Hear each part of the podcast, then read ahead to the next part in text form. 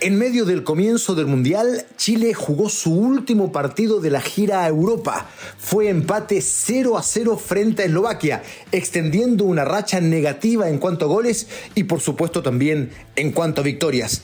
Es momento de analizarlo. Aunque todo el mundo esté hablando del Mundial, nosotros hablamos de la selección chilena. Esto es Footbox Chile, un podcast con Fernando Solabarrieta, exclusivo de Footbox.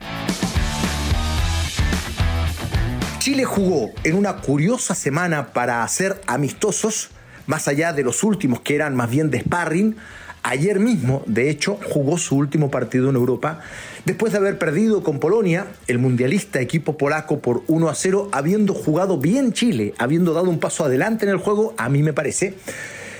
Ayer, justo antes de la inauguración del Campeonato del Mundo, me parece que esto no había ocurrido nunca en la historia del fútbol chileno, que se juegue un partido amistoso el mismo día en que se jugaba el partido inaugural de un campeonato mundial.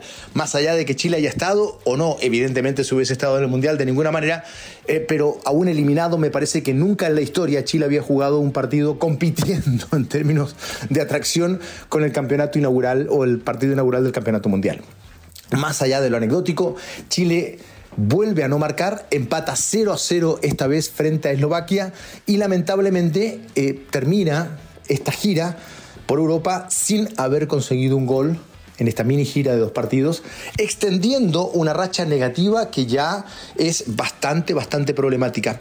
Y ojo, voy a partir por el juego. Me parece que en ambos partidos Chile progresó, Chile jugó mejor hizo las cosas con un funcionamiento más bien atractivo, un mediocampo que empieza a sonar como titular. Ojo con esto, ¿ah?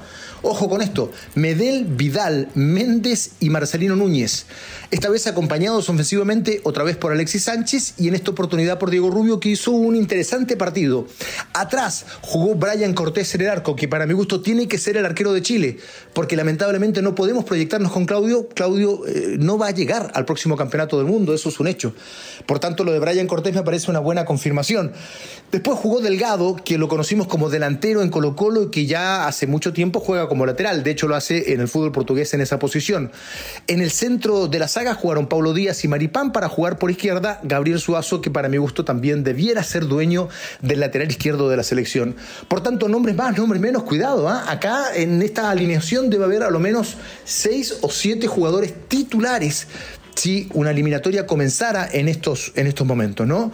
El caso de Cortés, eventualmente, lo de Paulo Díaz, lo de Maripán, lo de Suazo, ese mediocampo que me suena bastante titular, Alexis Sánchez arriba, faltaría tal vez Brereton, eh, Aranguis, que peleará un puesto de seguro en el mediocampo, Kusevich en el centro de la saga, eh, y, y bueno, y no mucho más, y no mucho más.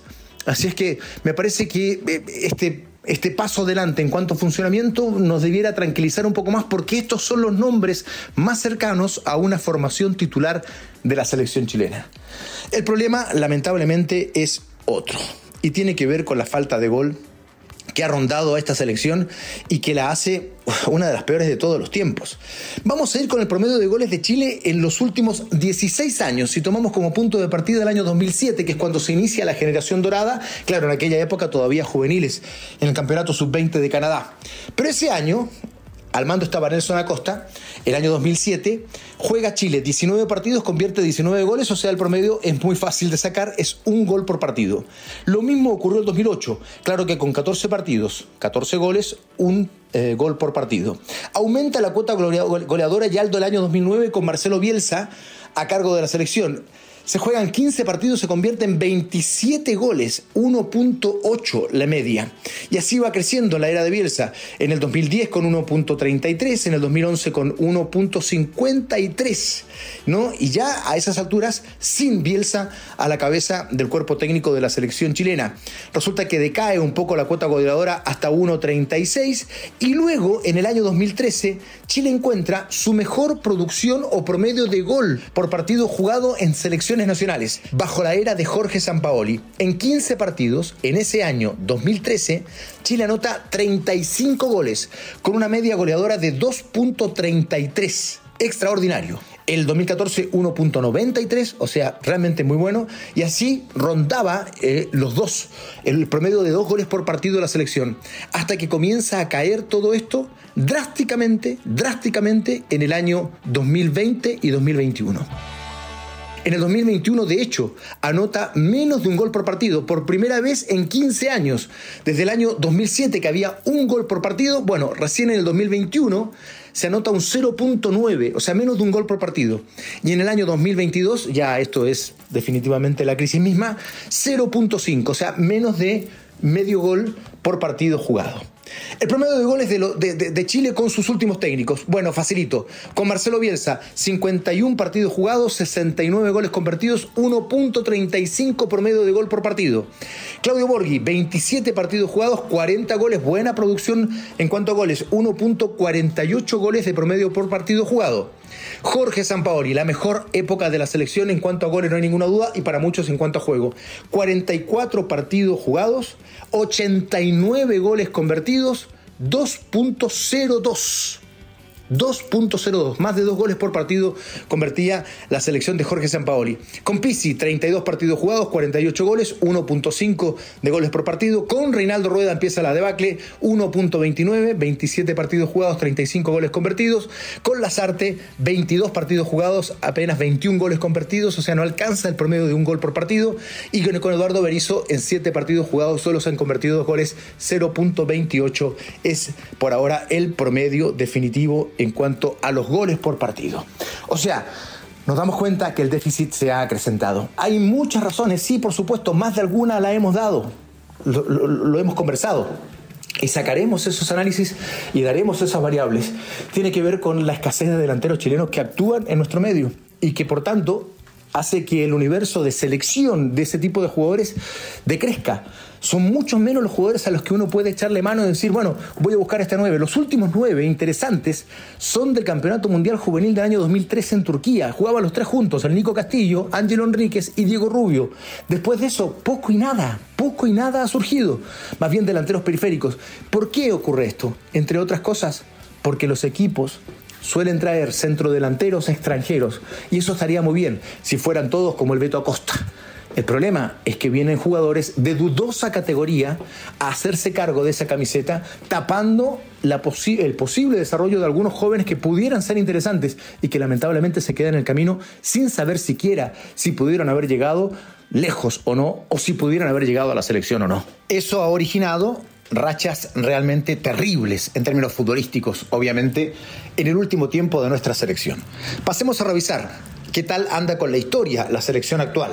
Esta que tiene como base y sigue teniendo como base la generación dorada que nos llevó a los mejores hitos, a los grandes récords, pero que también ahora está transitando por récords eh, de dudosa categoría, evidentemente, que no son buenos.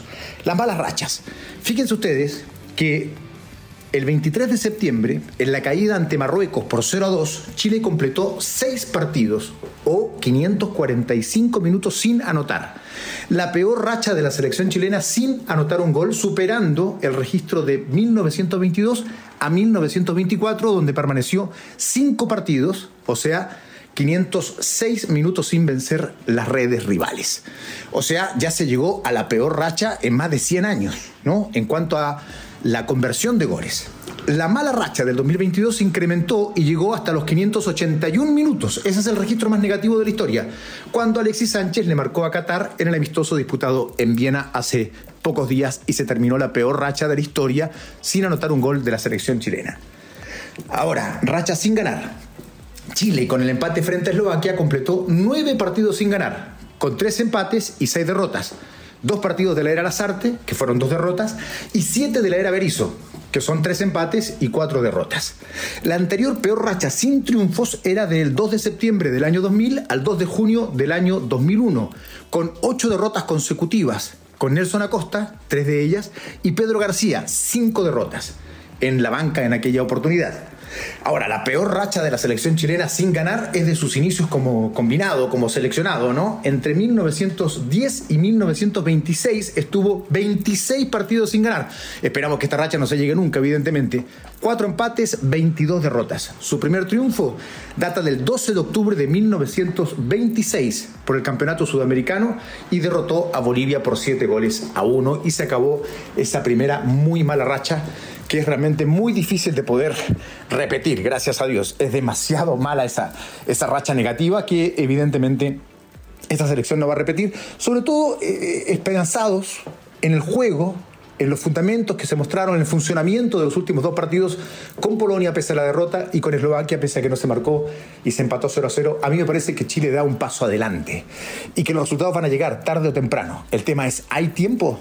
Ojo, las eliminatorias lo más probable es que comiencen en marzo del próximo año y el funcionamiento tiene que llegar más pronto que tarde para poder aspirar a una clasificación que parece sencilla, evidentemente, son siete los que clasifican, seis y medio, bueno, pero el séptimo vamos un repechaje que seguramente va a ser abordable. Siete de diez, pero ojo, Chile terminó siendo séptimo en la eliminatoria anterior. Y eso este, hace augurar algún nervio respecto de la próxima clasificatoria, donde Chile debiera, debiera estar dentro del grupo de los clasificados, pero para eso se necesita un funcionamiento adecuado, un funcionamiento que tenga gol, que es el gran problema de esta selección. Esta selección no juega mal, Hubo un momento que extrañó y extravió completamente su juego, pero en general esta selección siempre ha jugado bastante bien. El problema mayor es que no hace daño, que no hace goles, y esto se está repitiendo lamentablemente en la era Berizzo. Con estas cifras y estas, eh, estos datos que entregamos, que hacen más preocupante la situación, pero creemos que rápidamente se encontrarán soluciones en la medida, además, que se empieza a dar oportunidad a jugadores jóvenes para que hagan sus armas en la primera división y pueda de esa manera la selección tener un universo de jugadores mayor a los cuales echar mano. Pero eso, claro, es una solución de largo plazo y mucho más profunda en el fútbol chileno. En medio del Mundial analizamos a nuestra selección, por supuesto, porque este partido tan sui generis no se jugó justo el día en que se inauguró el Campeonato del Mundo. Chile jugaba un amistoso con Eslovaquia y nos deja, por supuesto, muchas conclusiones. Que tengan una hermosa semana. Esto fue Footbox Chile con Fernando Solabarrieta, podcast exclusivo de Footbox.